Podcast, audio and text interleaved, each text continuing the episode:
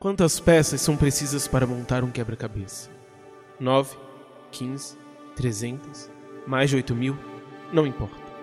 A pergunta é: se todas as peças forem iguais, que imagem formará? Eu sou Vitor Medeiros e esse é o podcast Puro e Simples. Comigo estão Caio Rios. Fala pessoal, hoje falaremos sobre um tema maravilhoso e nossa convidada vai nos abrilhantar com mais ideias geniais. E novamente conosco, a querida Talita Marcelo. Oi, gente, muito bom estar aqui de novo com vocês.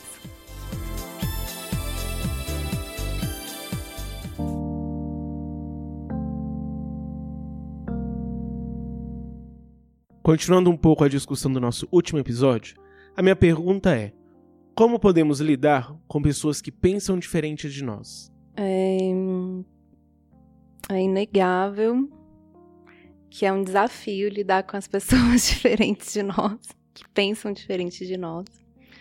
Porém, é totalmente possível, desde que, na minha opinião, haja abertura para o diálogo de ambas as partes. Então, já faz um tempo que eu ouvi uma reportagem na CBN, na época que estava tendo é, as, os debates né, das eleições e tudo. E o jornalista ele citou uma especialista nesse assunto sobre debate público chamada Julia Dar. E ela deu uma palestra no TED Talks, que tem até disponível no YouTube. O título traduzido é Como discordar de maneira produtiva e encontrar o que temos em comum. E eu achei muito interessante a fala dessa especialista, porque ela apresenta princípios que irão nortear o nosso posicionamento para que a gente possa ter um debate de ideias que seja produtivo. E esses princípios, eles estão disponibilizados no site do jornalista da CBN, o Milton Jung, e depois eu vou passar para vocês os links certinhos para vocês colocarem no site. E são três princípios que ela fala assim: é, o primeiro, cria uma realidade compartilhada, concorde com algo. O segundo, separe as ideias da identidade. E o terceiro, abrace a humildade da incerteza. Então, assim, eu acho, eu achei incríveis esses princípios e totalmente reais. Ou seja, eles são totalmente possíveis de serem concretizados. Eu acredito é, em todas as possibilidades de posicionamentos divergentes, não apenas em debates públicos.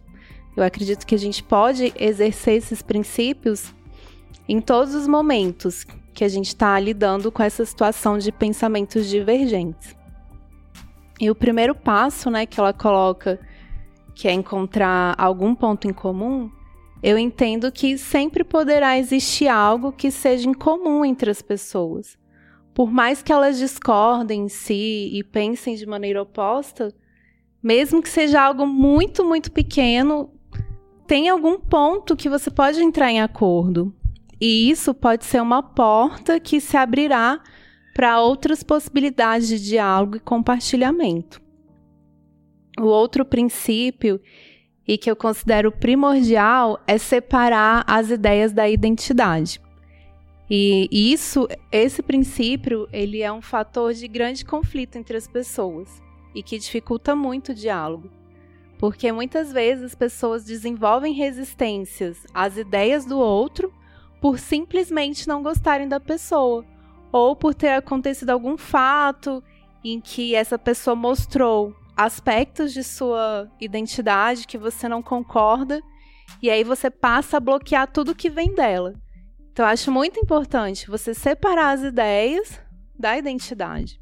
Eu diria nesse sentido, não apenas nesse sentido de eu não discordar do outro simplesmente por conta de não gostar do outro, mas também entender que o fato do outro estar discordando de mim não significa necessariamente que ele não gosta de mim. Exato. E isso, na minha opinião, até expressa imaturidade, já que é justamente nas diferenças de pensamento que nós temos a possibilidade de agregar valor na proposição de soluções e geração de ideias. quanto mais ideias diferentes e pensamentos diferentes, mais você tem uma maior riqueza de possibilidades. E aí, é, o que eu penso é que quanto mais diverso os pensamentos e as ideias, mais a gente tem possibilidade de ações, de reflexões.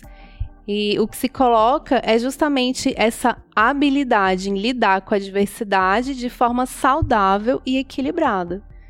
E o terceiro ponto, que é abraçar a humildade da incerteza, o terceiro princípio, está relacionado com a ideia de que nós não somos donos da verdade, né? Nós precisamos estar abertos para compreender o outro e aprender com ele. Então, assim, o pensamento diversificado, ele tem a possibilidade de promover grandes aprendizados, mas tudo depende do seu posicionamento diante da diferença. É lógico, eu confesso que essas posturas são desafiadoras, especialmente diante daquilo que a gente vê constantemente na nossa sociedade atual, que é a não abertura ao diálogo e o posicionamento irredutível na defesa das nossas verdades né? Verdades entre aspas. Mas é algo totalmente possível, começando por uma iniciativa própria de valorizar a diferença e se abrir para o diálogo. Mas considero também que seja importante que ambas as partes tenham esse posicionamento, porque eu acho que é muito mais complicado, muito mais difícil se só uma pessoa está aberta ao diálogo. Eu sei que se uma pessoa está aberta ao diálogo e tentar dialogar, pode existir uma possibilidade, mas quando as duas estão nessa dimensão, quando as duas estão com o coração aberto, flui muito mais, você tem muito mais possibilidade de aprender, de crescer com esse pensamento diverso. Eu diria que o primeiro passo é nós conseguirmos diferenciar aquilo que é importante e essencial e aquilo que é totalmente supérfluo. Porque eu acho que muitas vezes nas igrejas nós encontramos uma diferença de pensamento, uma diferença de opiniões em coisas que são irrelevantes. Já outras são um pouco mais importantes e relevantes. Então, por exemplo, se nós estamos tratando se uma determinada conduta importante é um pecado ou não, nesse caso a diferença de opiniões ela vai fazer muita diferença. Mas se a gente acha que é melhor ficar com todos os ar-condicionados ligados, em vez de três ar-condicionados ligados, isso já vai ser uma coisa bem menos relevante. Então, acho que o primeiro passo é nós tentarmos diferenciar aquilo que é fundamental nós chegarmos em um acordo e aquilo que nós podemos sim ter uma diferença. Então, existem pontos que nós vamos precisar chegar em uma unidade. Tem pontos em que é ok eu pensar de um jeito, você pensar de outro. E mesmo naquele que nós vamos encontrar uma unidade, nós precisamos também aprender esse caminho.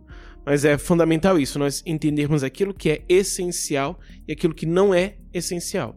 Então, até que ponto eu de fato vou precisar entrar em um diálogo, digamos assim, para chegar em uma resposta final, ou até que ponto eu vou simplesmente entrar em um diálogo para entender a posição do outro e não necessariamente isso vai mudar tudo. Eu acho que hum, esse momento que a gente vive já há alguns anos, da tal da polaridade, eu acho que ela, ela fez um desfavor à sociedade, e aí eu trago o que a, que a Thalita falou, dos, dos pontos que ela traz, eu acho que nesse momento todo, a gente pegou o bom senso, pegou essas dicas e jogou fora, porque o, quanto mais a gente vê, mais as pessoas estão querendo provar o seu ponto certo estão querendo agregar quem é igual a ele e detonar o outro. Então é o tempo inteiro essa postura de que a minha postura, é, é, o meu pensamento, ele necessariamente é certo. E ele precisa subjugar o seu pensamento e o seu pensamento tem que deixar de existir e você tem que virar um, um igual a mim. E aí eu vejo que na igreja a gente toma um pouco disso, porque a gente não está acostumado e a gente, eu até falei no episódio anterior, sobre essa questão de é bom, bom ter pensamentos distintos.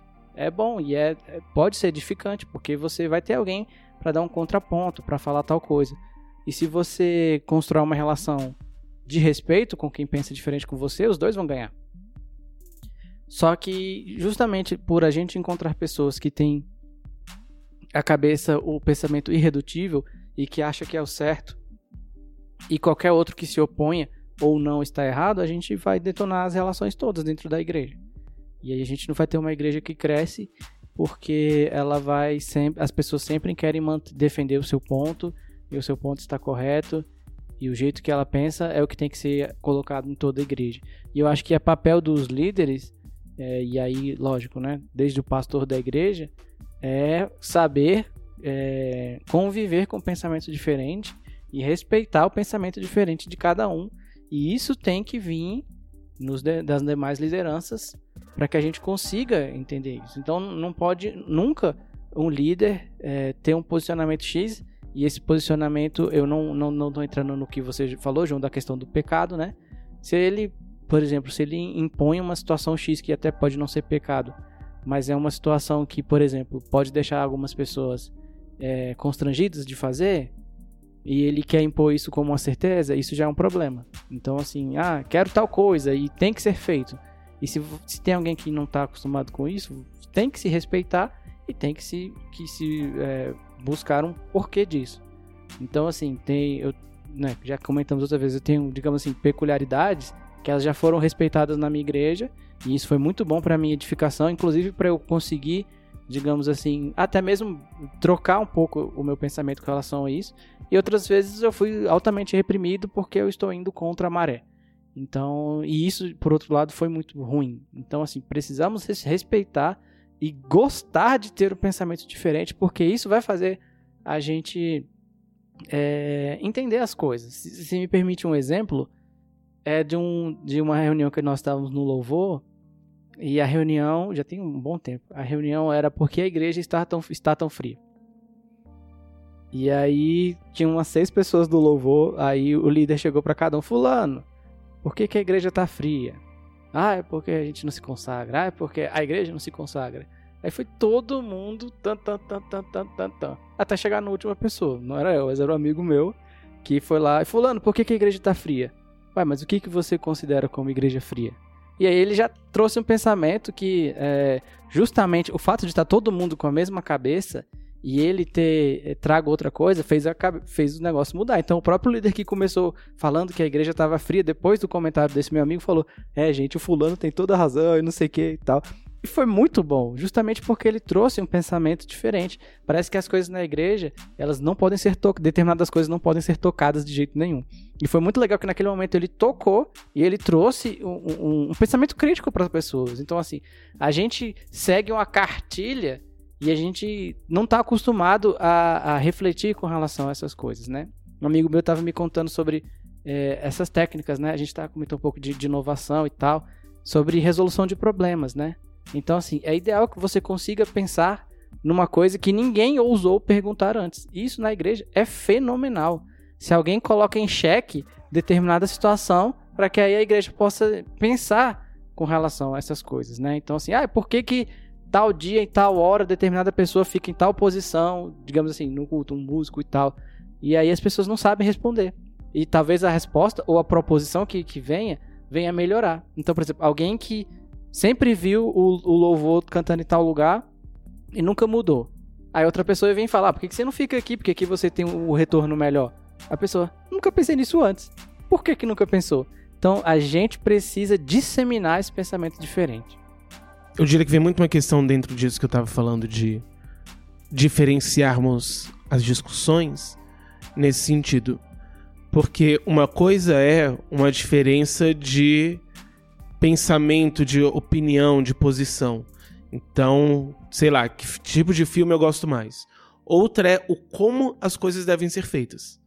E na igreja, nós estamos o tempo todo tendo que fazer coisas e nós vamos ter diferenças de opiniões de como as coisas devem ser feitas. Então, eu acho que as coisas deveriam ser feitas de um jeito, a Thalita acha que deveriam ser feitas de outro, o Caio acha que deveria ser feito de um outro jeito. E aí entra muito que nós conversamos durante o episódio dos jogos de poder. Então, dependendo, vai ter aquele que vai fazer com que a maneira que ele acha melhor vai ser feita ou não. E nem sempre você tem uma construção disso, você tem um diálogo disso, e é enorme a quantidade de exemplos que nós podemos pensar de vezes que nós vimos pessoas achando que estavam fazendo melhor, mas que definiram como seria feito sem necessariamente estar atento ao todo, aos demais, de como que aquelas pessoas reagiriam melhor àquilo ou se reagiriam melhor de uma outra forma.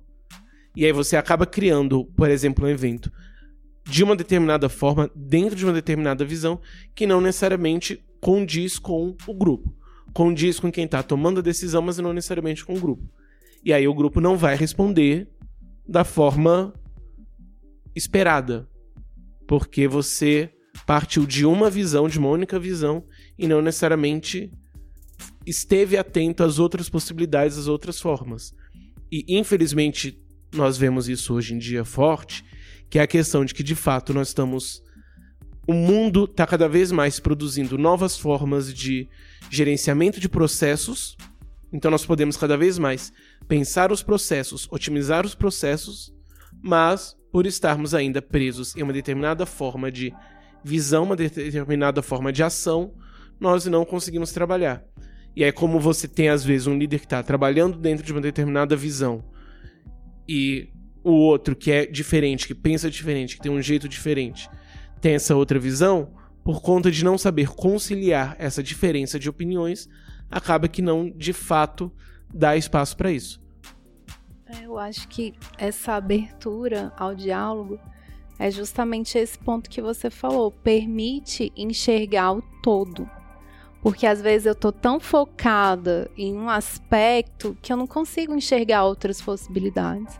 Mas se eu me posiciono de uma forma aberta a conversar com as pessoas, a entender, a ouvir o que as pessoas, a entender o olhar das outras pessoas, eu vou tendo a possibilidade de enxergar outros parâmetros que eu não estava conseguindo, outros aspectos. E assim eu vou conseguir contemplar uma grande uma necessidade maior, entendeu? Do que aquela que eu estava só focando naquilo, só conseguia enxergar aquilo entendeu? Aí esse ponto que eu falo muito dessa riqueza que possibilita. Quando você conversa, quando você dialoga, quando você explora outras possibilidades e se posiciona com essa intenção de entender, de entender o outro, de entender o olhar, a visão, a compreensão das outras pessoas e ver as possibilidades nisso, de trabalhar a partir de todo desse todo, e não só daquilo que é meu, daquilo que eu acho. Você abre o olhar para outras necessidades e principalmente outras respostas a essas necessidades. Às vezes você até vê direito a necessidade, mas você está limitado a um repertório pequeno de respostas. E a partir do momento que você se abre para isso, você vê outras formas de responder essa necessidade, além de ver outras necessidades. Isso tem muito a ver principalmente pensando em liderança, com a questão do amor na liderança. Então, se eu de fato tenho amor pelos meus liderados, eu vou ouvir. Mas se eu não tenho essa visão, eu vou simplesmente pensar: a necessidade deles é esse, então a minha resposta vai ser essa. E Deus me colocou aqui porque eu sei que essa é a resposta eu sei fazer. E não necessariamente Deus me colocou aqui para que eu possa ter essa sensibilidade de ouvir a necessidade do outro e a proposta de resposta do outro. E desenvolver também, né? Se você uhum. tem um, um, liderado que é, digamos, sei lá, fora do padrão, pensa X, pensa Y, pensa Z, o seu papel é desenvolver cada vez mais nisso neles. Você não pode botá-los numa forma para ficar você representado de outra forma, de jeito nenhum. O papel do líder é fazer com que cada um de acordo com sua personalidade, de acordo com que as suas afinidades melhorem em prol do reino de Deus. O líder é um mero instrumento para fazer isso ser desenvolvido. Se me permitem, vou discordar de Sartre. Sartre ele dizia que ele não acreditava em Deus, ele dizia que como não tem Deus, então o ser humano ele não possui essência. Então, por exemplo, uma cadeira ela tem uma essência. Então, antes dela existir, existe a essência que é aquilo para o qual ela se destina e depois dessa essência vem a existência. Como o homem não teria um criador, a existência precede a essência. E a ideia dele é basicamente o seguinte: sempre que eu faço uma escolha, eu estou escolhendo não apenas por mim, mas por todos. Então, se eu escolho determinada, determinada coisa, determinado filme, eu não estou escolhendo simplesmente por mim, mas eu estou dizendo que para toda a humanidade essa seria a melhor escolha em certa medida, acho que nós vemos muito nas igrejas em lideranças esse tipo de visão. Então, aquilo que eu me tornei através do meu processo, e aqui já trazendo dentro de uma visão cristã, a ideia de fato de que o processo pelo qual aquela pessoa passou foi o processo que Deus quis que ela passasse para que ela se tornasse como ela é, mas eu passei por esse processo e aquilo que eu me tornei é o melhor não apenas para mim, mas para todos. Então, é ideal para todos na igreja que eles sejam iguais a mim, ou pelo menos iguais àquilo que eu defini enquanto ideal. Mas, se nós entendermos que Sartre está errado por causa da premissa principal, que é de que Deus não existe, e nós entendermos que Deus existe e, portanto, existe uma essência, existe um propósito, então eu vou entender que o meu processo ele foi o melhor de Deus para mim, mas o processo da Talita foi o melhor de Deus para ela e o nosso processo foi o melhor de Deus para a igreja. Então existe um processo de Deus na minha vida, existe um processo na vida dela e nós dois juntos, dialogando esse processo, vai fazer com que cheguemos àquilo que Deus quer. Que não é necessariamente que todos sejam iguais a uma única pessoa.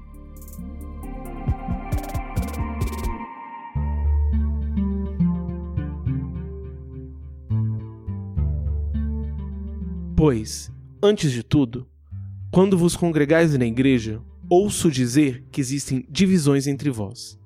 E, em parte, creio. Pois é necessário que haja facções entre vós, para que os aprovados entre vós se tornem manifestos. 1 Coríntios 11, de 18 a 19. A partir desse texto, minha pergunta é: até que ponto podemos ter a mesma fé, mas pensamentos diferentes? É, Deus, para mim, ele é absolutamente criativo. Eu vejo que ele criou uma imensa variedade de coisas incríveis. Cada detalhe da sua criação mostra o quanto há diversidade em tudo aquilo que ele fez. E a partir dessa concepção, eu vejo o quanto o ser humano é único.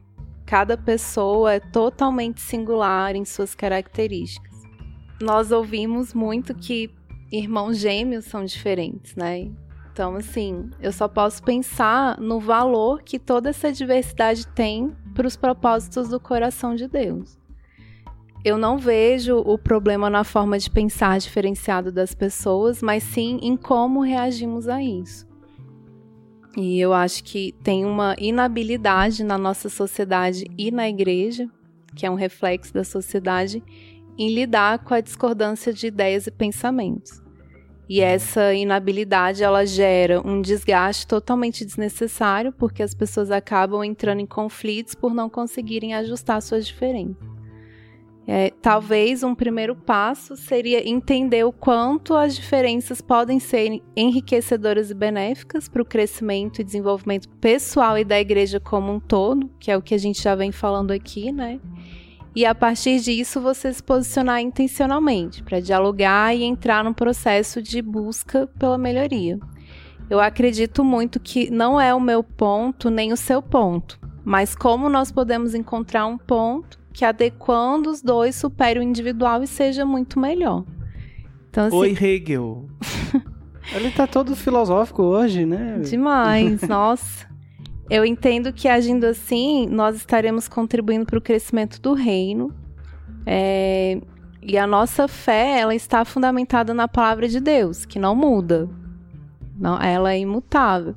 Mas nós temos ideias e posicionamentos diferenciados sobre os diversos assuntos, e diante disso, precisamos aproveitar essas diferenças para uma vida melhor, atitudes melhores, ações melhores que contemplem um todo, né? Como a gente veio falando aqui até o momento. A questão do até que ponto ter a mesma fé e pensamentos diferentes, eu acho que não rola quando você tem um pensamento, o choque de pensamento está colocando em conflito a própria fé.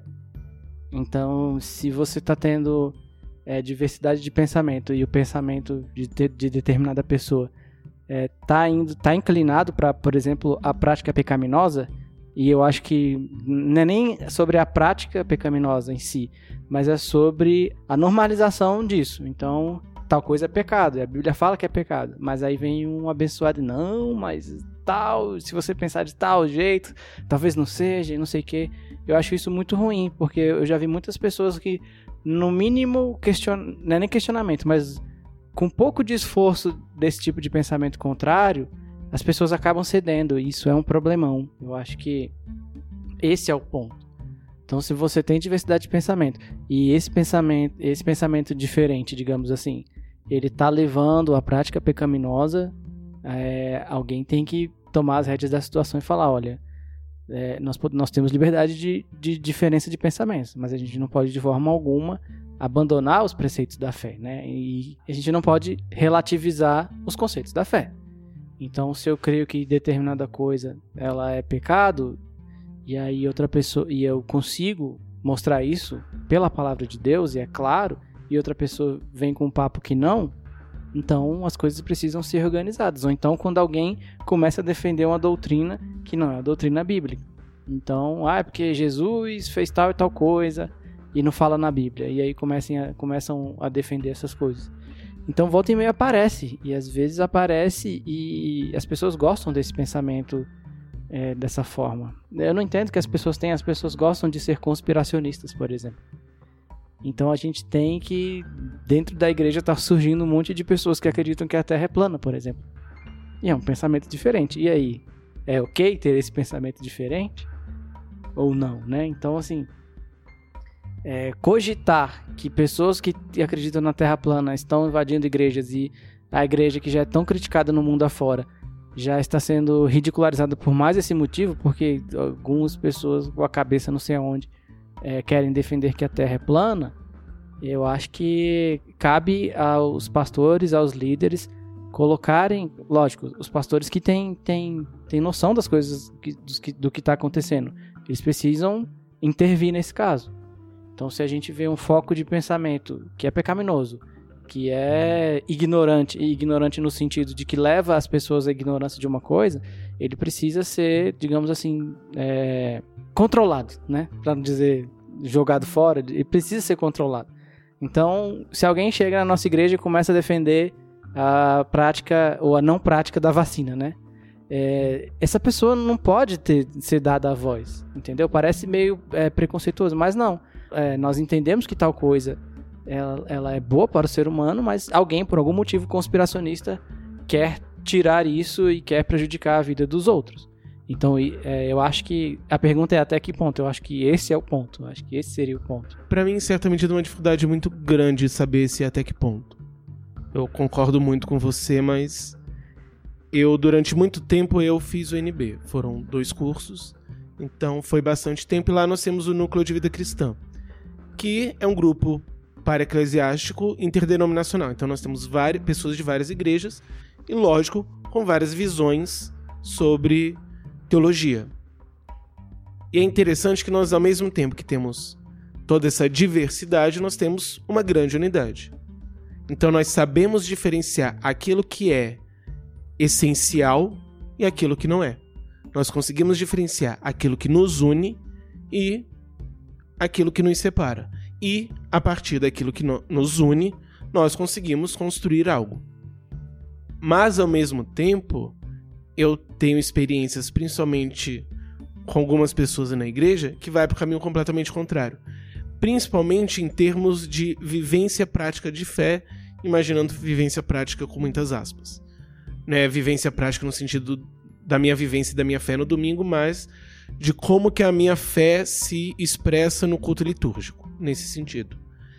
Então, é um pouco a ideia de existem certas manifestações que são expressões de fato de Deus e não estar dentro daquelas manifestações, eu não estou. É, é, Deus não está em mim. Deus não está agindo em mim, o Espírito não está se movendo em mim. Então, nós temos às vezes posições sobre como a, a nossa fé deve se expressar em termos litúrgicos e eu discordo plenamente de muito dessas coisas. E acaba gerando, às vezes, o um embate nesse sentido. De que eu não acredito que seja de fato a única forma. É nem no sentido de eu acho que tá errado.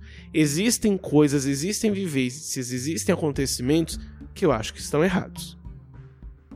Eu diria até que o episódio que nós gravamos sobre consciência deixa bastante claro algumas dessas coisas, mas outras não necessariamente. Mas ao mesmo tempo, vem essa essa discordância de como vivenciar isso.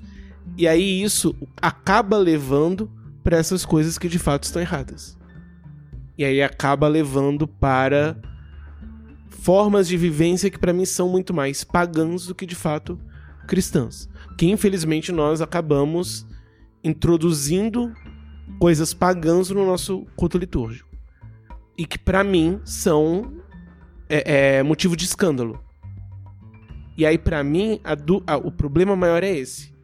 Porque eu consigo conviver com aquele que pensa doutrinariamente diferente em certos aspectos doutrinários, mas em termos de liturgia e as questões doutrinárias por trás, mas que não são expressas, são apenas implícitas, eu tenho uma diferença e um incômodo muito grande. E aí para mim fica a questão muito grande de até que ponto eu lido e levo isso e até que ponto eu questiono, eu dialogo ou simplesmente me isolo, porque geralmente não tem abertura dos dois lados para o diálogo. Então, até que ponto eu me isolo, até que ponto eu questiono, até que ponto eu tento construir outra coisa, até que ponto eu deixo nas mãos de Satanás para a destruição do corpo. Então, você está falando que a fé ela se expressa na compreensão doutrinária das pessoas. Porque assim, você estava falando muito dessa questão da, de como a pessoa, a compreensão doutrinária dela, entendeu? E como isso, isso reflete no dia a dia dela na igreja. Porque eu estava entendendo a questão da fé em relação à fé em Deus, a fé na palavra, né? De crer na palavra de Deus. E agora que, que você falou, eu entendi mais nessas questões de doutrina. É porque para mim não existe uma diferença tão grande. Todas essas coisas estão juntas. Então, eu crer em Deus, quando eu digo que eu creio em Deus, existe um, um, uma construção teológica em cima do crer e existe uma construção teológica em cima do Deus. Eu posso ter essa construção mais consciente ou menos consciente. Ao mesmo tempo, a minha prática, tanto em termos litúrgicos como em termos da minha relação com Deus no meu dia a dia em casa, como na minha relação com outro na igreja ou com outro no trabalho, tudo isso vai ser permeado por essas visões, por esses posicionamentos teológicos. Às vezes eu vou estar consciente disso, às vezes eu não vou estar consciente disso. Então, a maneira, por exemplo, que eu estou diante do momento de louvor e aquilo que eu canto, e como eu canto, e como eu creio que isso deve ecoar em mim ou no outro ou na igreja, vai não se trata simplesmente do fenômeno, mas aquilo que está por trás do fenômeno. Então, a minha posição sobre o louvor, ela é antes de mais nada teológica. Mas ela vai se expressar na prática. E aí, às vezes, nós temos na igreja determinadas práticas que não necessariamente quem está colocando essas práticas está ciente do processo teológico por trás delas, mas impõe essas práticas. E existe, da minha parte, um questionamento, muitas vezes, daquilo que está por trás. E que às vezes, por exemplo, nós. É uma questão, por exemplo, às vezes sutil. Mas às vezes nós vemos uma questão muito forte sobre o quando é o louvor. O louvor, ele deve ser, muitos vão defender que ele deve ser antes da palavra. Porque isso vai fazer com que o coração das pessoas estejam preparados para receber a palavra. Então a ideia é mais ou menos o seguinte: eu vou me utilizar dessa estratégia da, da música para fazer com que as pessoas estejam mais preparadas e o principal é Deus vai agir mais a partir do momento que eu faço isso. Então eu crio esse tipo de ritualística para controlar Deus. E nós vemos, não só nisso, mas de modo geral na igreja, muito disso. Então nós temos determinadas práticas, ou nem necessariamente a prática em si, mas a forma como nós fazemos certos ritos que nós fazemos na expectativa de isso vai fazer com que Deus haja mais ou isso vai fazer com que Deus haja menos. É diferente, por exemplo, de eu pensar, vou colocar a palavra antes e as pessoas estarão muito mais preparadas para louvar a Deus. Então eu posso pensar isso de várias formas, mas eu construo isso dentro de uma visão. E que muitas vezes, nesse caso, e é isso que eu questiono muito essa questão do, do paganismo em muitas práticas nossas, que vem uma ideia de um controle de Deus. Então eu sei o que eu posso fazer para fazer com que Deus haja mais ou haja menos. Então eu vou fazendo com que Deus haja mais ou haja menos, eu vou estar no controle de Deus. Para mim, o que acontece? Todas essas questões, elas vão estar permeadas nessa questão da fé. Da crença, né? Da, da fé Daquilo em que a Deus. pessoa acredita em relação à religião. Não só, mas todos nós cremos no mesmo Deus. Pensamos o nosso discurso acerca de Deus e o discurso acerca de Deus de alguém que defende a teologia da prosperidade. Nós cremos no mesmo Deus. Mas ao mesmo tempo não é um cristão e alguém que adora Shiva. Os, os nomes das divindades são o mesmo. Mas a maneira como nós compreendemos e nos relacionamos é completamente diferente. Mas isso não vai se dar necessariamente no, no nome ou no grosso do discurso. Vai se revelar através de questões menores, em certa medida. Menores não no sentido de relevantes, mas menores no sentido de mais sutis. E aí a minha questão, de modo geral, é muito isso. Até que ponto essas questões revelam de fato uma crença, não diria nem exatamente no mesmo Deus ou em Deus diferente, mas uma crença realmente saudável uma crença que está adoecida ao ponto de realmente precisar de um socorro.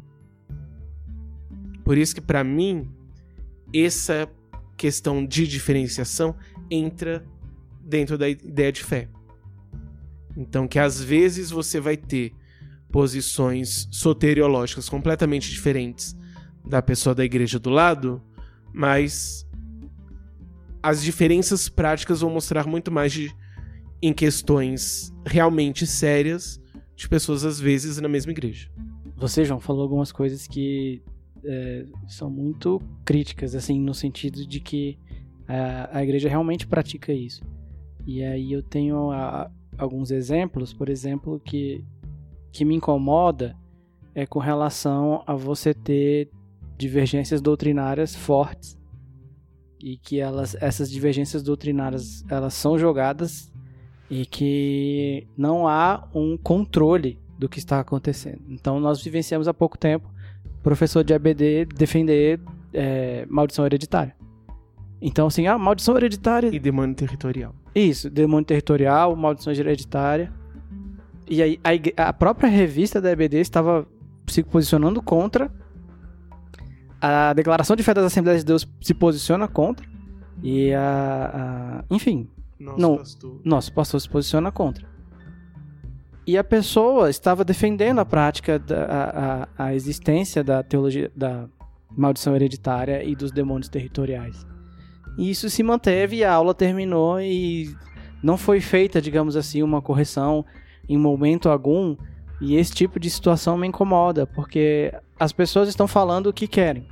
E as pessoas não estão preocupadas em estudar o que é que a gente crê, de fato. Elas, às vezes, eu já vi situações de pessoas que leram ficções, ficção cristã e adotaram o, a prática que lá é descrita como real e vivem com relação a isso. Então as pessoas vão em, em outras religiões e pegam é, determinadas coisas das outras religiões e adotam isso pra gente. Então eu vi lá no candomblé que a entidade funciona de tal jeito. Então necessariamente eu tenho que encarar o demônio dessa forma. Então assim, esse tipo de coisa vai sendo, digamos, cuspida diante da congregação e não há depois um controle da situação. Então isso é muito crítico. Então uma coisa que, que também acontece, ou melhor, que não acontece, é dar nome aos bois. Então assim, tem igrejas que ficam defendendo a prosperidade acima de tudo. Cara, fala, olha, a Igreja Universal do Reino de Deus defende teologia da prosperidade, não entendemos que isso é bíblico por X, X e Y, entendeu? E não, simplesmente não vamos tocar no assunto e vamos passar o resto da vida sem tocar o assunto. Então, quando alguém vem e traz um pensamento que não é bíblico e não tem ninguém para ter esse controle, é muito ruim. Você vai causar uh, problemas mil com relação a isso. E quando você fala da questão do, do, do de controlar a Deus, isso ninguém pensa com esse nome, mas age dessa forma, né? E é, é muito corriqueiro. E eu, eu, não quero atropelar a próxima pergunta, mas é, geralmente muitos movimentos têm, têm quisto taxar Deus como uma personalidade X. E se você não está de acordo com essa personalidade, você está fora do contexto. Então você vê, sei lá, eventos e formas e parece que a forma de adorar a Deus é uma só. E aí entra naquela crítica que eu sempre tenho, é das palavras que não são ditas, mas o pessoal repete tanto que isso fica. E eu já sofri muito com, com relação a isso. É de você não conseguir se adequar à postura que as outras pessoas têm. E se você se sente inferior, você se sente para baixo. Então, se você está no momento de louvor que você repetiu, então se eu não fingir que, assim, as pessoas que são ditas como as que estão louvando de fato e são mais espirituais são as pessoas mais expansivas. Só que eu não consigo ser expansivo, não tá na minha personalidade isso, né? Então, é, será que Deus não tá recebendo meu louvor? E nem por isso você tá deixando de sentir a presença de Deus, né? Ou de sentir Ele trabalhando no seu coração, tocando na sua vida. Exato, eu acho que ah, tem muitos movimentos aí atuais que eles defendem um, um, Deus que só, só, só se é possível relacionar com esse Deus de de determinada forma. E essa determinada forma, ela necessariamente se, se expressa através do como, do como você louva, do como você estende sua mão, do que do você faz. Do quanto você chora. Do quanto você chora. Do quanto você grita. Então, a gente teve um, um, um tempo aí que o povo... Ai, porque eu sou um adorador extravagante. Meu filho, o que é isso? O que você... Você tem noção do que você está falando? Por quê?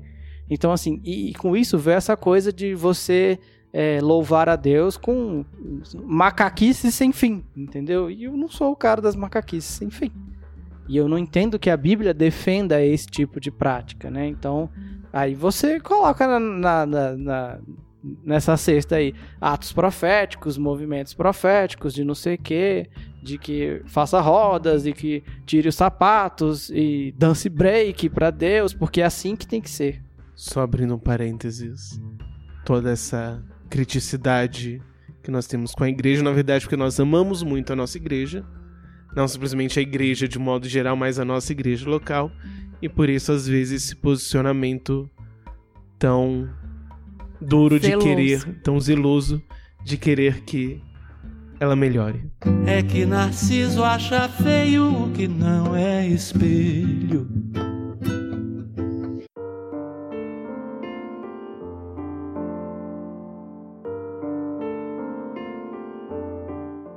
Como podemos lidar com pessoas de personalidade diferente da nossa? Eu acho que, do ponto de vista da igreja, a gente tem que primeiro entender o que vem a ser uma personalidade diferente. Porque a personalidade diferente não indica que a pessoa é doente espiritual. E vamos comentar daqui a pouco. E tampouco que ela é fria ou quente ou o que quer que seja. E quando a gente fala de personalidade, eu lembro muito do, de um livro chamado O Poder dos Quietos, que é um livro que, assim, mudou muito a minha forma de pensar. E ele é de uma autora chamada Susan Cain. É, a gente vai colocar o link na descrição aí, na postagem. E ela, ela para para pensar e refletir sobre a introversão. Então, assim, o que vem a ser a introversão, quem são os introvertidos e qual o papel deles na sociedade e como a sociedade em geral é, lida com eles. Então, assim, é, é, um, é, é uma literatura que muitas pessoas vão se sentir muito identificadas justamente porque alguém encontrou, é, é, está falando com, com, tipo assim, é como se alguém te entendesse. Porque eu acho que principalmente no meio cristão, principalmente no meio pentecostal, introversão é quase sinônimo de pecado. Porque a sociedade cristã, ela e não cristã também, ela demanda extrovertidos. Então você precisa ser extrovertido para você ser alguém na vida. Você precisa ser expansivo, você precisa fazer barulhos e fazer movimentos e falar mais alto que os outros para você ser ouvido e as pessoas necessariamente são assim e quem é assim é quem se relaciona, quem é assim é quem casa e quem não é assim é o estranho. E essa autora ela vem e ela coloca em, é, em xeque justamente toda essa concepção social do papel dos extrovertidos e dos introvertidos. E ela vai inclusive na igreja cristã e ela, ela entrevista um, um pastor que ele tem um trabalho que o trabalho dele foi é, voltado a introvertidos dentro do ramo cristão. E eu achei genial justamente porque o, geralmente o introvertido ele tem uma capacidade muito grande de determinadas coisas. Então é uma capacidade, sei lá, seja matemática, lógica ou artística, que ele precisa entender que ele é amado e que a personalidade dele não é diabólica, muito pelo contrário, foi Deus que o fez assim, e o fato dele ser assim é, glorifica muito a Deus, uma vez que ele entende que ele tem várias coisas para fazer e pode servir a Deus de várias formas, sendo introvertido. E é por isso que eu tenho muitas críticas a esses movimentos que eu falei na, na, na, na, na pergunta anterior, porque eles são altamente e fortemente é, baseados na extroversão. Então é tudo com base na extroversão. E o introvertido que ele se sente a quem, e geralmente isso acontece muito no, no, contexto da igreja, e eu passei por muito por isso, ele se sente nessa. Ele se sente meio que obrigado a forçar a barra para estar nesse tipo de situação.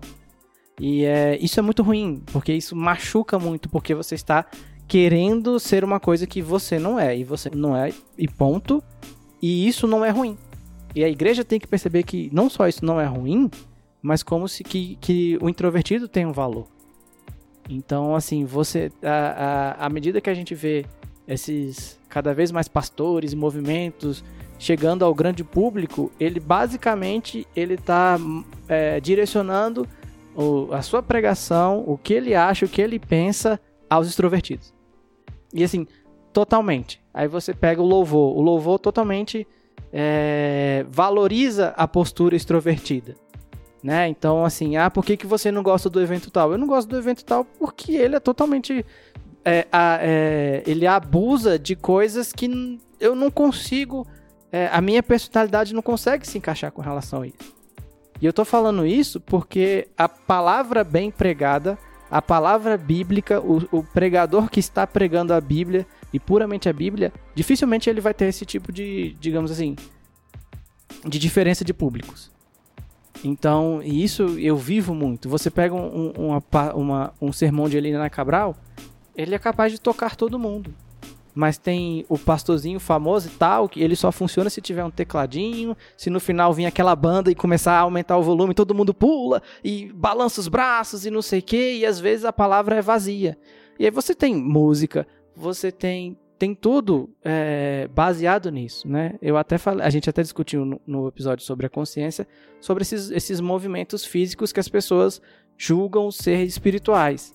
E eu acho que é, pouco se fala com relação a introversão dentro do reino de Deus. Mas é importante que a gente toque no assunto justamente para a gente evitar que o protestantismo no Brasil ele vire um movimento de shows e quem, quem vai em shows evangélicos é mesmo é tipo assim é um carnavalesco ao contrário entendeu carnavalesco no sentido de pessoas que gostam do carnaval então assim a diversidade de personalidades ela precisa ser muito valorizada dentro da igreja e a gente precisa achar um meio termo e não acontece esse meio termo. O que acontece é hipervalorização da extroversão, hipervalorização do barulho, do movimento, das bizarrices espirituais e que é, tem pessoas que têm grande papel e grande contribuição para dar no reino de Deus, mas elas não são valorizadas, elas são colocadas de lado justamente porque elas não atendem a esse padrão é, de extroversão, esse padrão meio que exagerado que é, alguns pensa, pensam que é essa forma que se adora a Deus.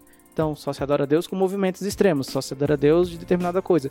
Você só louva a Deus se você pular e fazer algo de determinadas coisas. Acho que a raiz do problema é a questão da de aquilo que é visível e o que não é.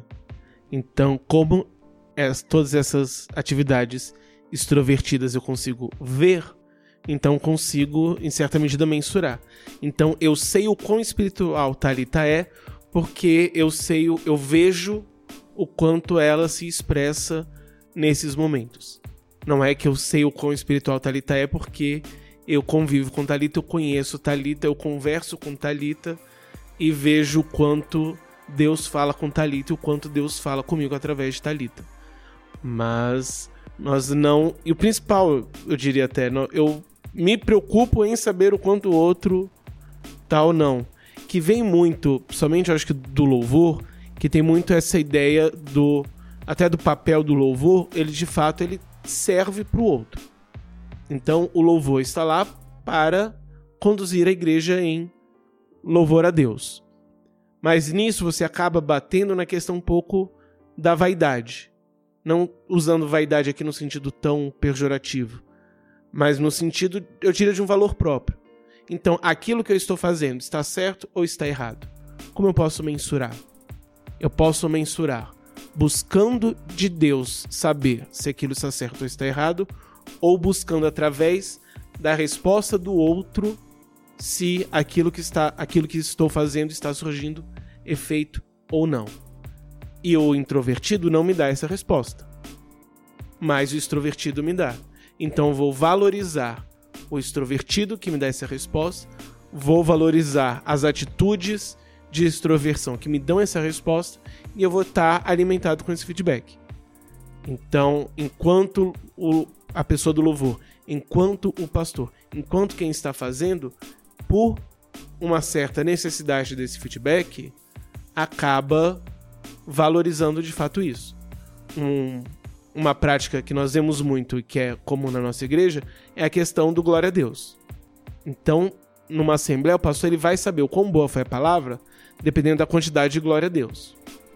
Porque se não tem glória a Deus, então a palavra não, não, não tocou o coração de ninguém.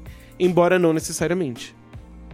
Então, às vezes, tem a irmã que tá falando glória a Deus, não no sentido de que Deus de fato falou a ela, mas tipo assim, hum, acho que o cara tinha que estar tá ouvindo isso, glória a Deus.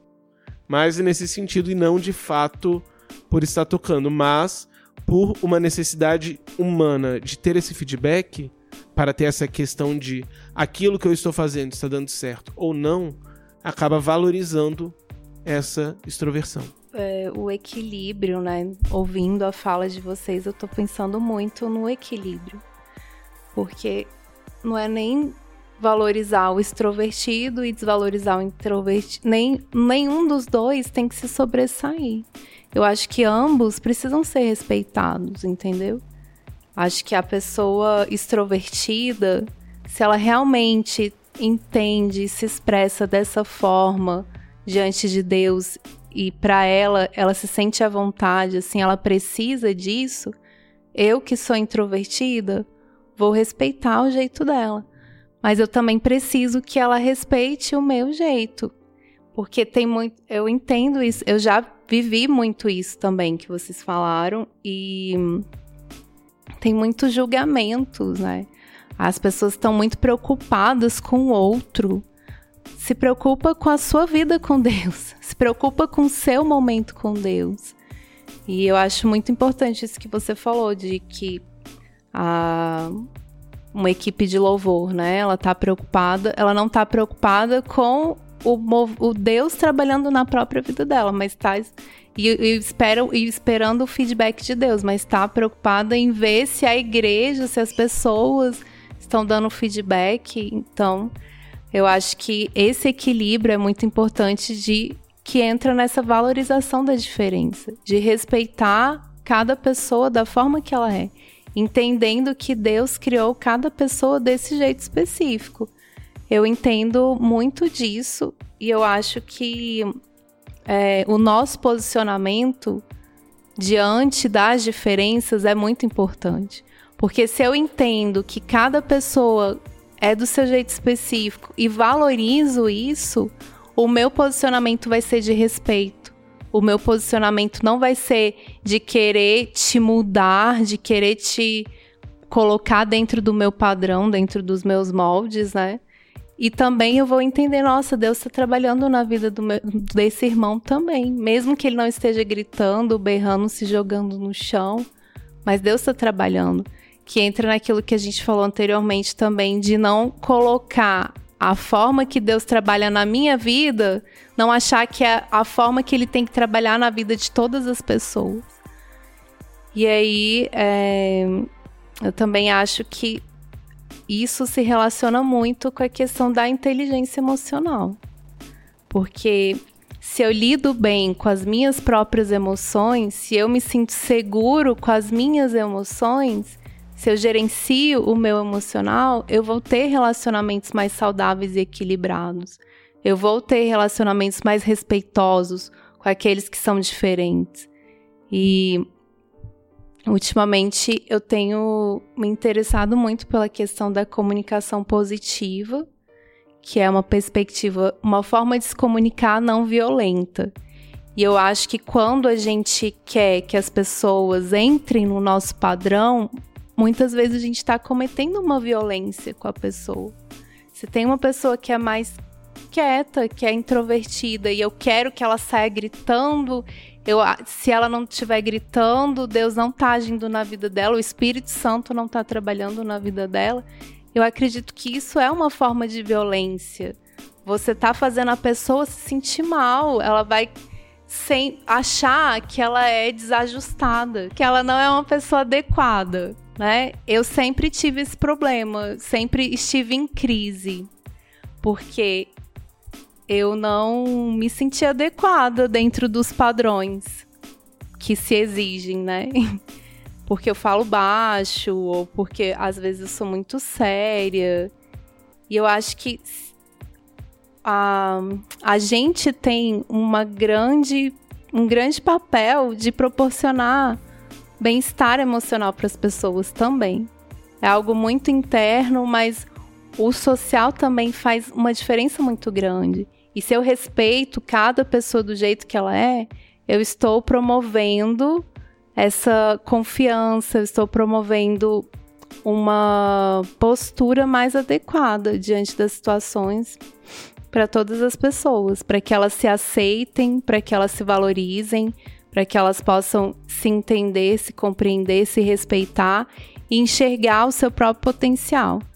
Que isso que o Caio falou é muito sério. A gente vê muito potencial de pessoas que são extrovertidas. E aqueles que muitas vezes são introvertidos ficam deixa são deixados de lado, né? E eu acho que entra também nessa outra questão é de que todas as pessoas têm que ter um papel de liderança. Eu vejo isso muito também na, nas igrejas pentecostais, que você sempre tem que almejar exercer uma liderança. E eu acho que a própria Bíblia fala, né? Que uns são para mestres, outros para pastores. Então, assim, eu acho que cada pessoa tem aqui o seu propósito que Deus criou e a gente não tem que impor para ninguém um padrão de liderança, que você tem que ser líder, que você tem que assumir a liderança de algo. E às vezes você tá ali trabalhando nos bastidores, você está sendo muito mais útil e exercendo aquilo, o seu, as suas habilidades, desenvolvendo as suas habilidades. Você falou anteriormente sobre a questão de, de pessoas que é, meio que forçam a barra para você tirar, por exemplo, do introvertido uma postura extrovertida, isso se, e você qualificou como violência. Eu acho que dentro do contexto da igreja a gente tem muito também da, da dessa prática, mas é com relação a coisas que é, geralmente os introvertidos consideram vergonhosas para si.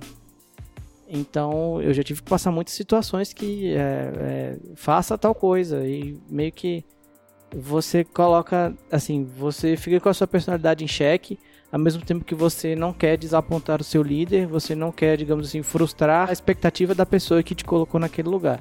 Então você. Mas isso quer que ele pare de ficar. Exatamente. Então, assim, você tem algumas. É, desde o simples, olha para a pessoa do seu lado e fala que a ama, a várias coisas, até os próprios atos físicos de, de, de pular e de espernear. Então, é, a igreja precisa muito parar e pensar nisso. Porque tem muitas pessoas que têm grandes potenciais, mas a, a, a igreja finge que elas não existem. E não, não, não estão preocupadas em ter ações que vão agregar eles. Ou eles precisam ser, se eles precisam assumir uma postura que vai contra aquilo que eles são, pra, porque a pessoa acha que a, agindo assim ela tá ajudando. Não, eu tô acolhendo essa pessoa, mas deixa, ela tem que mudar, ela tem que ficar extrovertida. E não é dessa forma. Às vezes não são deixados de lado, mas são tratados dessa forma impositiva para que mudem, para que sejam extrovertidos. Eu acolho ela fazendo com que ela deixe de ser como Exato. ela é para ser igual a mim. É, não. Isso. Eu já fui num. num é... Por exemplo, eu tenho problemas com retiros, né? Eu, eu... São raros os que eu me sinto bem o suficiente para falar, poxa, foi um bom retiro. Porque é um ambiente que eu não consigo me sentir representado e também não consigo me sentir identificado. E eu respeito quem gosta, quem vai, quem faz. É uma benção, tudo bem. Para mim é um pouco mais difícil, só que eu tenho que passar a minha vida inteira com a cobrança das pessoas que por que, que eu não fui ou por que, que eu não, né? E isso é, é, quase no sentido que, tipo assim, você passa o resto, da, você passa 11 anos da sua vida servindo a Cristo. Só que você não vai no retiro, é como se você adorasse ao demônio. E eu lembro de uma experiência que eu tive, e, e é muito ruim, pessoalmente, você ser o único nesse tipo de coisa. Eu tenho uma experiência de, de participar de um retiro que não tinha é, dormitórios e era todo mundo num, num, num, grande corredorzão com várias camas e eram todos aqueles homens, né, é, se expressando junto e tal. E eu não consegui. Eu não consegui estar no mesmo porque a quantidade de informações e de coisas e de brincadeiras e de barulhos eu tive que me isolar. E o fato de eu me isolar gerou é, é, é, comentários com relação a isso. Então, assim, é, foi, é muito ruim para mim estar num ambiente que eu não estou me sentindo bem, eu não estou me sentindo acomodado. Então, eu não consigo dormir direito, eu não consigo é, ir ao banheiro direito, eu não consigo me relacionar direito porque eu estou num ambiente que ele é totalmente tomado por um por pessoas e pensamentos é, extravagantes e que eu não consigo ser eu. Então, assim, as pessoas vêm do retiro dizendo, nossa, Deus me abençoou. E eu venho pro retiro dizendo, ainda bem que acabou, porque eu não estava conseguindo ser eu naquele lugar onde é, é, a minha personalidade ela não era respeitada de forma nenhuma. Então, assim, tinha 50 homens dormindo perto e, e, e fazendo o que eles fazem e eu tive que me afastar. E graças a Deus que eu conheço, eu tenho amigos que têm personalidades similares à minha. E é, no ambiente de trabalho também eu tenho muitos e muitas pessoas que têm a personalidade é, junto a mim para eu não me sentir um completo alienígena ou me sentir é, fora do contexto humano, digamos assim. Mas a igreja ela valoriza tanto e às vezes as pessoas abrem, é, buscam tanto não, não ser considerados, digamos assim, o estranho, que elas abrem mão. Então é bem provável que dentro daquele grupo de várias camas juntas e pessoas é, é, extravagantes juntas, tivesse lá três ou quatro, cinco pessoas introvertidas, mas que elas não queriam se sentir afastadas do grupo. E eu acho que a igreja não faz absolutamente nada para que esse tipo de pensamento seja considerado. Então é, é importante falar isso no podcast, inclusive, porque as pessoas vão se identificar quando elas escutam, e é um, é um espaço que eu tenho. Mas o fato é, a igreja hum, é, não está preocupada em fazer com que eh, cada um se sinta identificado pela personalidade que ela tem.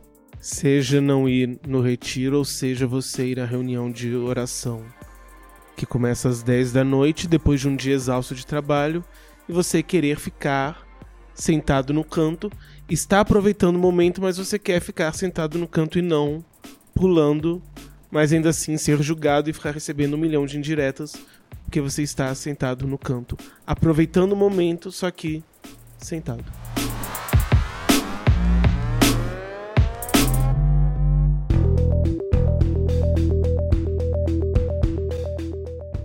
Pessoas com personalidades distintas são diferentes espiritualmente? Durante um bom tempo da minha vida cristã, essa foi uma crise muito forte que eu tive. e que eu precisei lidar. Por ser tímido, por ser mais é, é, contraído, às vezes também, porque às vezes eu sou mais expansivo, então eu... depende muito. Mas de modo geral, sou bem mais, mais tímido. E ao mesmo tempo, você tem essa imposição de uma forma de ser imposição de uma forma de se relacionar com Deus. Que acho que talvez o mais complicado e mais cruel nisso tudo é isso. Que não é simplesmente como o, o ser, como você é no seu dia a dia, é como você se relaciona com Deus. E se você não se relaciona com Deus dessa forma, você não está verdadeiramente se relacionando com Deus. E principalmente como eu não vim de uma criação cristã, me converti aos 17, então eu fui aprendendo a ser cristão um pouco dentro desse contexto, mas ao mesmo tempo a partir de tudo aquilo que Deus já vinha fazendo na minha vida e que fez com que eu trilhasse o caminho que trilhei. Mas eu tinha esse contexto que me cobrava uma coisa e eu tentava me cobrar uma coisa que para mim não era sentido, não era capaz de dar que era completamente diferente de mim. E foi libertador entender isso. Que eu posso me relacionar com Deus de diversas formas. Que não existe uma única forma de se relacionar com Deus. De que eu posso me relacionar com Deus através do louvor e eu posso me relacionar com Deus através de um louvor que é expansivo e posso me aproximar de Deus em um louvor que é intimista, eu posso me relacionar com Deus através do estudo da palavra, eu posso me relacionar com Deus através da oração, eu posso me relacionar com Deus através da contemplação da natureza. Eu tenho diversas formas pelas quais eu posso me relacionar com Deus e me aproximar de Deus. Não é simplesmente uma única. E eu não posso também impor uma única. Volta à questão do Sartre a minha escolha não é necessariamente a melhor escolha para todo mundo. Eu preciso entender isso. Que eu preciso de fato criar um ambiente coletivo, mas ao mesmo tempo não posso fazer com que esse ambiente coletivo ele seja uma prisão. Ele precisa ser libertador. É surreal essa ideia da, da, da pessoal ser livre para adorar. Que é aquela coisa, você é livre para levantar sua mão ele não está dizendo que você é livre para levantar sua mão. Ele está dizendo: levante sua mão. Você tem que levantar a sua mão. Você é obrigado a levantar a sua mão nesse momento. É uma forma educada de dizer. É uma forma educada de dizer que você é tudo, menos livre. E eu acho que muitas vezes no, na nossa vivência litúrgica, principalmente no que tange louvor, nós acabamos entrando nisso. Que é, eu vou definir como você vai usar a sua liberdade. Que ela vai ser tudo, menos livre.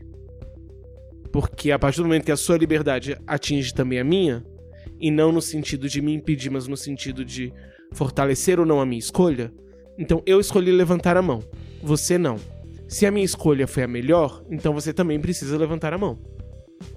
Então você precisa entender, assim como eu entendo que você é livre para levantar a mão, então levanta a mão porque você é livre. Mas a gente muitas vezes acaba entrando nisso no, no, na igreja. De, em vez de dar espaço, de fato, à liberdade, a possibilidade de expressões diversas, nós tentamos padronizar. E aí, para mim, foi libertador isso, eu entender que nós precisamos em certa medida, de um espaço coletivo, de fato, em termos de louvor, em termos de palavra, em termos de oração, mas também nós precisamos respeitar individualmente a forma de cada um e também, mesmo nesse momento coletivo, respeitar a forma de cada um. Porque senão a gente acaba caindo nessa coisa de a pessoa que não levanta no louvor, ela tá endemoniada ela não se converteu, ela tá em pecado. E qualquer coisa do gênero. Então, eu acredito que o Espírito Santo, ele não muda em sua essência. Ele é o mesmo. Mas a forma como ele age na vida de cada um é muito específica. Eu vejo, eu volto naquela questão que Deus ele nos fez de uma forma única e singular. e ele nos permitiu ser da forma que nós somos, através das experiências que a gente já vivenciou, dos relacionamentos que a gente tem, da família, tudo que nos constitui, Deus permitiu que nós chegássemos a ser dessa forma específica, singular, única, e ele trabalha na nossa vida dessa forma, totalmente única, totalmente específica. Mesmo que o Espírito Santo não mude em sua essência, Deus trabalha nas nossas vidas da forma como ele quer, da forma que ele que é melhor dele para nós. E eu vejo muito nisso essa questão do batismo com o Espírito Santo, né? É, a gente vê muito que a, as pessoas acabam tendo a, a ideia de que você só é batizado com o Espírito Santo, de que o Espírito Santo só habita em você se houver a, man a manifestação de línguas. E eu não concordo com isso. Porque. Você rasga a lista de diversidade de dons e deixa só falar em línguas. Exatamente. Eu acho que o falar em línguas é uma manifestação dos dons do Espírito Santo. Mas a partir do momento que você reconhece Jesus Cristo como seu único Salvador, o Espírito Santo, ele já está em você, porque é ele que convence do pecado, da justiça e do juízo. Então, eu já sofri muito, eu antes de ser batizado, antes do, da, do manifestar das línguas, dos dons do Espírito, através de, de línguas estranhas na minha vida, eu sofria muito. Porque eu queria, eu achava que o batismo com o Espírito Santo era somente isso, falar em línguas. E eu gente, Deus, o que está acontecendo? Eu estou em pecado, por que, que eu não falo em línguas estranhas? E Deus trabalhou isso na minha vida. Eu fui, eu, esse dom foi manifesto na minha vida. Mas foi totalmente desnecessário esse sofrimento. Porque eu achava que Deus, ele. Por que todo mundo falava línguas e eu não? Então, assim, eu acho que isso tem que ser trabalhado da forma correta, para as pessoas entenderem. O evangelho puro e simples, ele tem que ser trabalhado de forma correta. A palavra de Deus, ela precisa ser trabalhada de forma correta. E da mesma forma, essa questão de que o Espírito Santo, ele atua de diferentes formas, da forma que ele achar melhor na vida de cada pessoa. Não é porque eu, ele atuou de uma forma na minha vida que tem que atuar na vida do João, do Caio, de quem seja quem for, da mesma forma. É, você pegou um ponto interessante aí, e aí eu quero fazer uma confissão, não no sentido de confessar uma besteira que eu fiz, por exemplo, mas de que de todo o tempo que eu tô né, em contato com a igreja, eu nunca vi uma pessoa que estivesse ok com o fato dela ser considerada não, não tendo o Espírito Santo por não falar em línguas. Eu não conheço um ser humano que ficou, opa, ok, vou continuar aqui. Porque isso necessariamente traz um você é menos que o outro. Então, assim, eu já vi, por exemplo, aula de, é, sobre o tema e fala, não, porque o batismo com o Espírito Santo é um, é um revestimento de poder e tarará, tarará, tarará. Ok, concordo com isso. Mas quando vai se colocar na questão da língua, aí a, a, as pessoas acabam se confundindo porque defendem muito língua, depois falam, ah, mas eu conheço uma pessoa que eu nem nunca falar, mas a pessoa que é, tem, é, expressa tanto o caráter de Deus. Então, assim, eu sei que é polêmico, é difícil colocar nisso, mas o que eu quero trazer o ponto é justamente a abordagem que se faz em geral é a abordagem que leva a pessoa a se sentir oprimida. Você não está motivando a pessoa a buscar mais a Deus, você está é, taxando ela de que ela não é espiritual o suficiente. E aí outra pessoa que está do. Eu já vi pessoas que é, forçaram assim a barra, né? Tem aquele momento e tal. Pessoas gutu, falando gutural do lado, assim, forçando um negócio porque, primeiro, que tinha aquela pressão em cima da, da do, do, do, cara orando. E outra, porque elas queriam é, essa. E aí vai muito do que a gente tá falando, essa expressão externa do negócio. Então, eu acho que o jeito que a igreja aborda o falar em línguas, ele prejudica, principalmente. Ele prejudica as pessoas a não falarem línguas. Então, assim. Se a gente é, defende a busca constante é, se a gente defende, inclusive, que você é, pode falar em línguas, não necessariamente num contexto né, da gritaria, a gente começa a entender isso mesmo como uma coisa que não, não é bizarra, entendeu? E é, sem ter essa postura de que o falar em línguas ele necessariamente é, é, vem seguido de uma expressão é, quase que animal da, da, da pessoa e que essa pessoa e quem não alcança esse estado é, extremo é, é porque não busca Deus suficiente e tal. E, é e, é muito sério, porque você não você acha que Deus não te ama. Exatamente. Você chega a um ponto a achar Deus não me ama. Ou então eu não consigo alcançar o coração de Deus. E, e a Bíblia fala que não tem nada que a gente possa fazer para Deus nos amar mais ou nos amar menos. Exatamente. Mas é, eu, eu acho que às vezes as pessoas que defendem essa prática, às vezes nem se dão conta disso. Mas isso acontece desde sempre. E a gente parece que não, não, não para pra, pra refletir com relação a isso. Aí fala, ai, porque o jovem não tem mais o dom espiritual. Quem sabe se você. Os pa... jovens são frios, é, né? Quem sabe se você, que é quente, parar de ser um abestado e encarar as coisas do jeito que elas são, vai fluir melhor, né? É, eu, eu, com relação ainda a, a esse conflito que a gente tem, é, eu me, eu já tive muito esse, essa, esse trauma que acho que todos nós aqui tivemos, que é das, de se sentir é, menos espiritual por não ter essa postura expansiva. E aí eu uma coisa que me ajudou muito, e aí eu vou citar os nomes porque são pessoas que já passaram pelo podcast, é justamente as figuras do pastor Eliana Cabral e do, do professor Sidney. Que são, é, na minha concepção, são pessoas né, introvertidas, ao mesmo tempo que elas expressam é, um, um caminhar com Deus muito bonito e muito claro. Então, assim, o relacionamento deles com Deus, eles. Eu, eu, eu, considero que a gente, junto deles, consegue perceber. Quando a gente os escuta falando, os escuta pregando. E isso, para mim, foi um grande exemplo para eu ter para eu parar com a neura. De que. de me sentir menos porque eu não, não estou dentro desse grupo exagerado, na minha concepção, digamos assim. E não tem problema nenhum você ser exagerado, ou você ser extrovertido.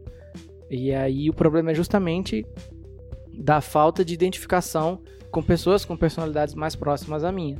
E aí eu acho que dentro do contexto da igreja, a figura dos dois me fez abrir os olhos de falar, poxa, olha aí. E eu tô aqui tentando ser o que eu não sou para agradar a Deus, e isso vem de pensamento de homens e não vem da própria ideia de Deus. Então eu conheci e sei que homens de Deus, com as suas personalidades específicas, conseguem buscar a Deus, conseguem ter acesso ao dom, aos dons, conseguem ter um relacionamento bom, uma vida de oração, uma vida boa na presença de Deus, sem ter que necessariamente abraçar a personalidade que é, todo mundo quer que você abraça, como se personalidade fosse é, sinônimo de relacionamento com Deus. É que Narciso acha feio o que não é espelho.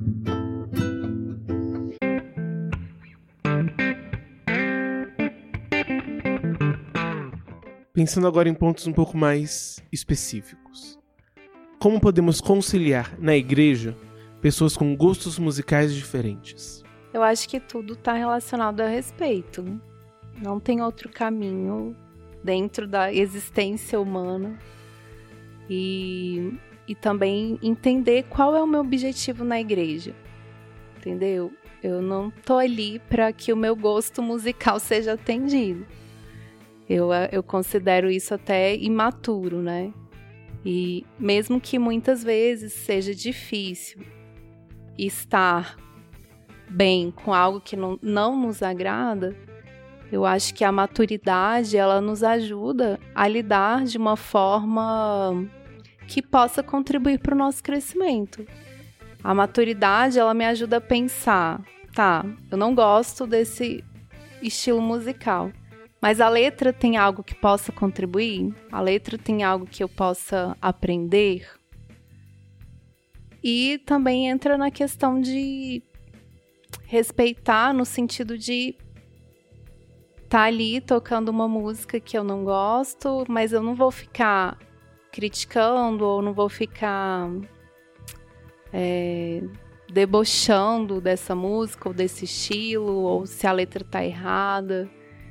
Eu acho que eu tenho que respeitar. Porque não, eu não vejo outro caminho além do respeito. Eu não consigo enxergar outra ação possível. E lógico, pedir orar e pedir para Deus dar sabedoria na escolha das músicas, na escolha das letras, que sejam letras mais fundamentadas naquilo que a palavra de Deus expressa, nos princípios da palavra.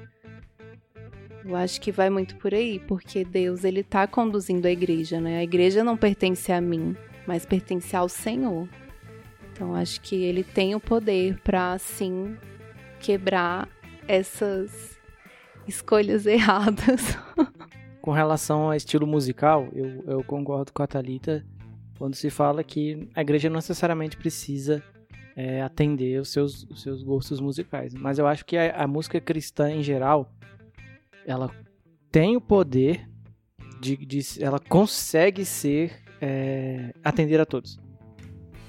Por exemplo, eu acho que os inários em geral eles têm um, uma característica assim que consegue agregar a todo mundo. Isso é muito legal. E eu, o meu problema não é que eu queira que a igreja atenda o meu estilo musical, o meu gosto musical. A minha crítica maior é porque, por exemplo, inventa-se um, um, estilo musical que geralmente a, a letra não está bem de acordo com a palavra de Deus e assume-se quase que é o estilo musical oficial da denominação. Isso não, não pode acontecer, entendeu? Porque você vai eu acho que é, é, esse tipo de coisa, e aí a gente tem alguns extremos, por exemplo, a música dita música pentecostal, né? Que é, que é essa música do pandeiro aí, esse tipo de coisa. O meu problema com essa música é quando ela tá fora da palavra de Deus e quando se considera que ela representa a Assembleia de Deus no mundo. Não representa. O que representa a Assembleia de Deus no mundo musicalmente se chama harpa cristã.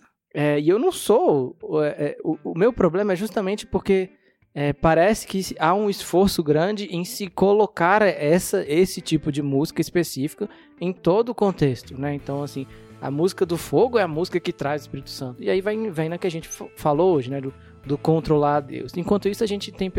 E aí também vem essas músicas, né?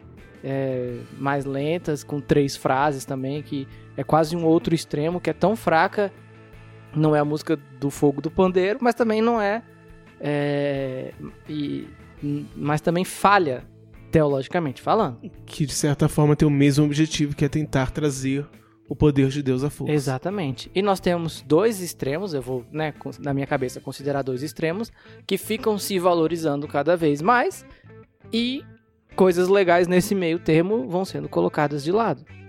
Então, assim, é, a, a gente tem as nossas orquestras vão acabar se a gente continuar com esse pensamento, os nossos corais vão acabar. E eu acredito que orquestra e coral também tem a característica de ser abrangente para todo mundo.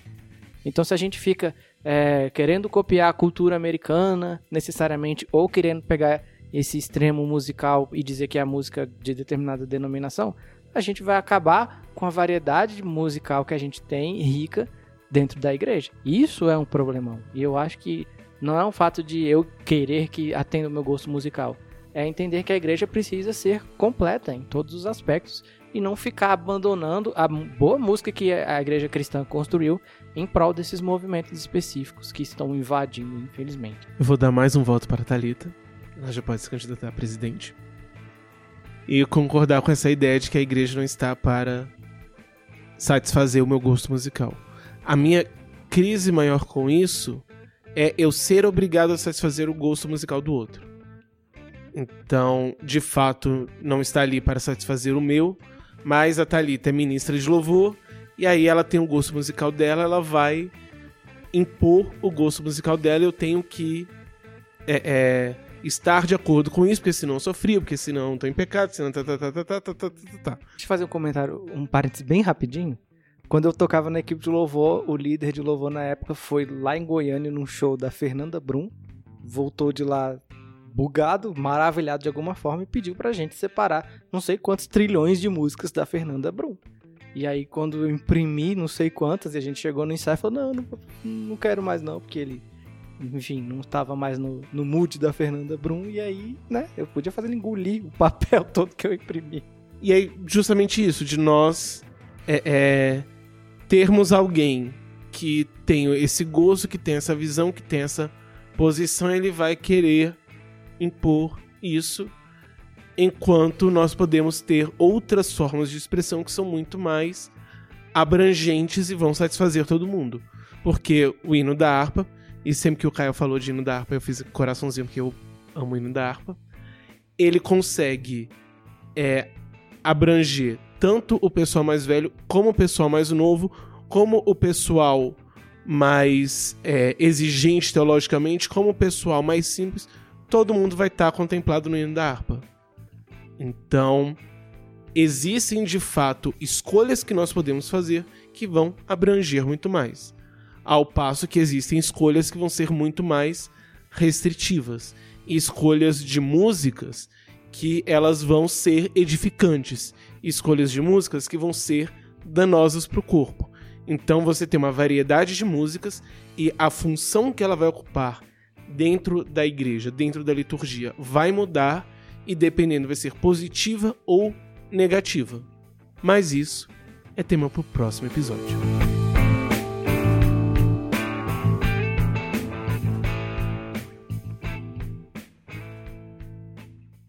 Please listen carefully. Muito bem, pessoal, chegamos ao fim de mais um episódio. Muito obrigado a você que nos acompanhou até aqui. Eu queria fazer um convite especial nesse episódio. Você viu que a gente desabafou muito, né? De contou uh, muitos, muitos problemas, muitos traumas.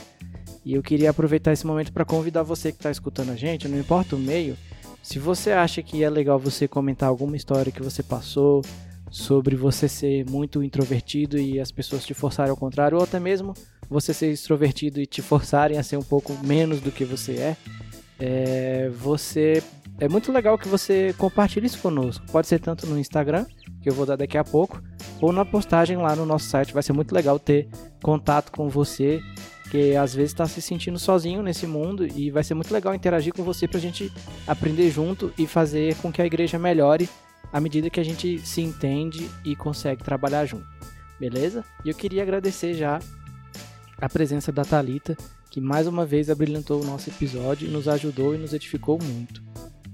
Muito obrigada, eu quero agradecer demais o João e o Caio pela oportunidade e que nós possamos ser mais é, possamos respeitar e valorizar as diferenças, enxergando as possibilidades que nós temos de crescer e se desenvolver através delas. Pessoal, nós somos o Podcast Puro e Simples. Você nos encontra no site podcastpurosimples.com.br. Lá você encontra não só o áudio que você está ouvindo, mas também é, um texto extra com vários conteúdos que você pode enriquecer o seu conhecimento e nos ajudar também. Você pode deixar o seu comentário lá ou também pode se relacionar conosco por meio das redes sociais. Vamos lá? O nosso Twitter é Puro Simples o nosso Instagram Podcast Puro Simples e você pode deixar um comentário, deixar a sua ideia, deixar a sua crítica, deixar a sua sugestão que a gente vai ler e vai responder com muito carinho.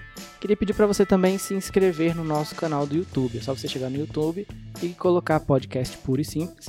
Lá você encontra também o áudio de todos os nossos episódios e nós também colocamos um minuto que cada pergunta é feita para você poder é, ir direto, para você, por exemplo, quer continuar depois, saber por meio do minuto, e também para você compartilhar.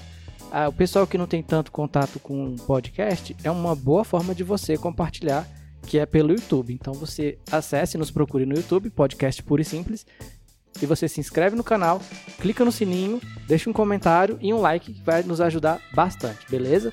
Você nos encontra também nos agregadores de podcast, dentre eles o Spotify, o iTunes, o Deezer, Google Podcast, entre outros. Com certeza você vai encontrar o nosso podcast na lista, certinho? Talita, você pode fazer uma oração pra gente encerrando? Pai, nós te louvamos, Senhor, engrandecemos o teu nome, ó Deus. Toda honra e toda glória sejam dadas a ti, ó Pai. Obrigada por essa oportunidade, por esses momentos de reflexão, de compartilhamentos, ó Deus. Te peço, Senhor, que o Senhor esteja conduzindo as nossas vidas, o Teu Espírito Santo, de todos aqueles que vão nos ouvir também, ó Pai, para que nós possamos ser mais parecidos com Cristo, para que nós possamos viver a Tua palavra, Senhor, para que nós possamos de fato colocar em prática o amor do Senhor através das nossas ações, através das nossas decisões Que em tudo que fizermos, ó Pai, nós sejamos pautados na tua palavra, que é a verdade, ó Deus. Muito obrigada, Senhor. Em nome de Jesus eu te peço. Amém.